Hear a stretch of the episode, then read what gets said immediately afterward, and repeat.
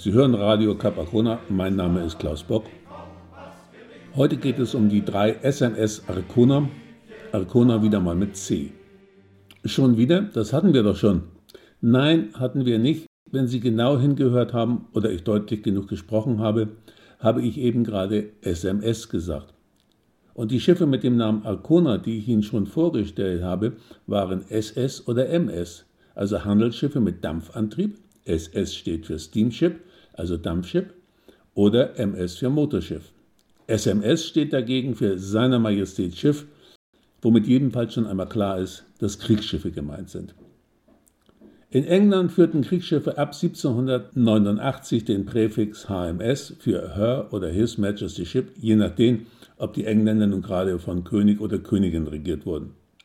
Ab 1850, so ungefähr, bildete sich für Kriegsschiffe der preußischen Marine und dann des Norddeutschen Bundes nach dem Vorbild der Engländer nach und nach der Begriff Seiner Majestät Schiff und die Abkürzung SMS heraus. Wenn man es also genau nimmt, war SMS geklaut. So, damit hätten wir das mit dem Präfix SMS geklärt. Nun interessiere ich mich ja nicht so sehr, oder um ehrlich zu sein, gar nicht, für Kriegsschiffe. Für Handelsschiffe ja, sogar sehr, aber nicht für Kriegsschiffe. Aber wenn es schon Schiffe der Grauen Dampferkompanie mit dem schönen Namen Arcona gibt und dann noch mit C, dann will ich sie zumindest kurz vorstellen. Ich will bei dieser Gelegenheit für unsere Hörer aus dem Binnenland noch darauf hinweisen, dass Schiffe immer, immer weiblich sind, egal ob sie einen männlichen Namen führen oder nicht.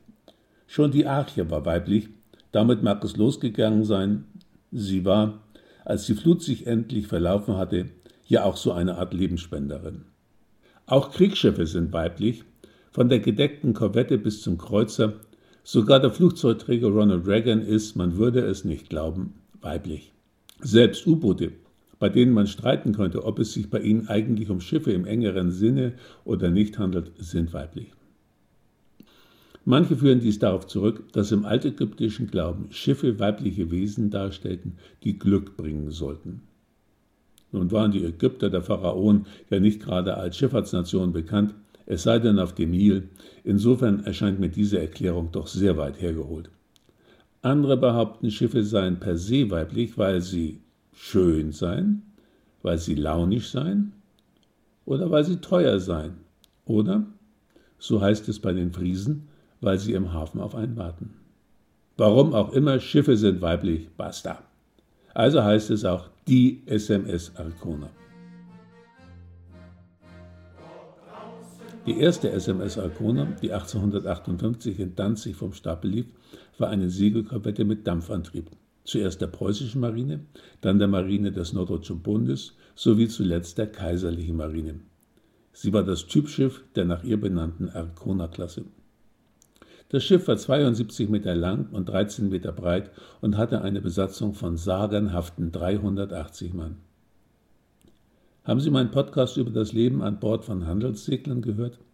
Eine Brick von 50 oder 60 Meter Länge hatte zur selben Zeit eine Besatzung von 14 bis 20 Mann. Und die kam im Zielhafen an. Nach der gewaltsamen Öffnung Japans durch amerikanische Kriegsschiffe in den Jahren 1853-54 folgten bald zahlreiche europäische Staaten, um sich handelspolitische Vorteile zu sichern. Eine preußische Ostasien-Expedition wurde von 1859 bis 1862 von der preußischen Marine durchgeführt. Als Ergebnis wurden Freundschafts-, Handels- und Schifffahrtsverträge mit ostasiatischen Staaten abgeschlossen, mit Japan, China und Siam. Im Seegefecht, das bei Jasmund gleich hier beim namensgebenden Kap Arkona im Deutsch-Dänischen Krieg im Jahre 1864 stattfand, war die Arkona noch das stolze Flaggschiff. Dann ging es aber bald bergab mit dem Flaggschiff Arkona. Ab 1876 war sie dann als Schulschiff für Heizer und Maschinisten in Kiel stationiert. 1884 wurde sie nur noch als Zielschiff benutzt und dann noch bald auf der Kaiserlichen Werft in Kiel abgewrackt. Die erste Arkona seiner Majestät war aus deutscher Eiche gebaut worden. Jedenfalls vermute ich, dass es deutsche Eiche war. Obwohl bei einer Danziger Werft kann man bei Holz aus Bäumen, die 800 bis 1200 Jahre alt werden, nie genau sagen, ob es wirklich deutsche Eiche war, sowie die da Herrscher und Nationalität gewechselt haben.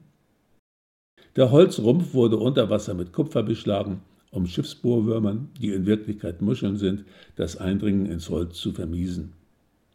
Die beiden folgenden Arkonas wurden dann gleich aus Eisen und Stahl gebaut, vermutlich aus Kruppstahl, aus was denn sonst.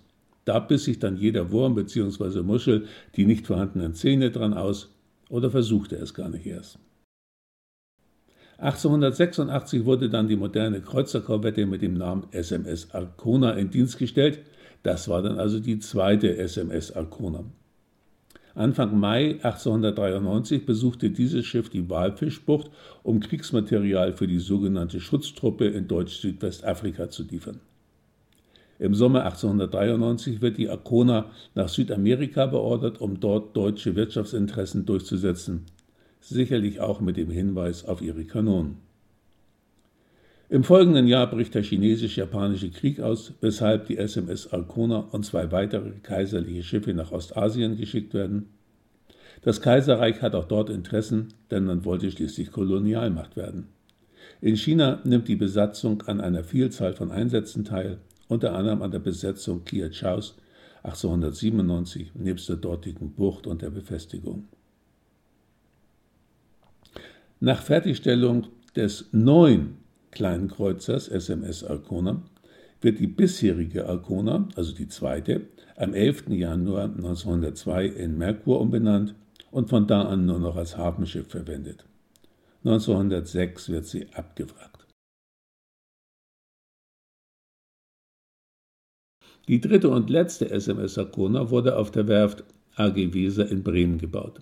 Der Stapellauf erfolgte im April 1902 und eine Schwester des Kaisers taufte den schönen neuen Kreuzer auf den genauso schönen Namen Arcona.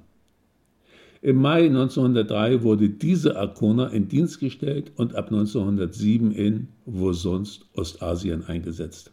Über Singapur, Hongkong und Amoy lief sie nach Xingtao, dem Hauptstützpunkt der deutschen Kolonialbesatzung in China. An diese deutsche Besatzung erinnert Biertrinker unter ihnen heute übrigens noch die chinesische Biermarke Xingtao. 1909 nahm diese dritte Arkona gemeinsam mit anderen kaiserlichen Kriegsschiffen an der Niederschlagung eines Aufstandes in Deutsch-Samoa teil. Zweimal wurde diese dritte Arkona dann noch außer Dienst gestellt und zweimal wurde sie reaktiviert. Schließlich wurde sie im Mai 1945 vor Wilhelmshaven von der Besatzung gesprengt. Ehrlich, ich habe keine Ahnung, warum Marineoffiziere Kaum haben sie mal wieder einen Krieg verloren, sich dauernd veranlasst sehen, ihre Schiffe selbst versenken zu lassen. Na gut, wie auch immer. Das Wrack wurde dann 1948-49 verschrottet. Ja, das waren also fast 100 Jahre Geschichte und Geschichten der drei Kriegsschiffe mit dem Namen SMS Arcona. Sie hatten eine Menge mit deutscher Kolonialpolitik zu tun. Interessant, aber wer weiß das heute noch? Bis zum nächsten Podcast, der wahrscheinlich wieder etwas friedlicher werden wird. Euer ihr Klaus Bock.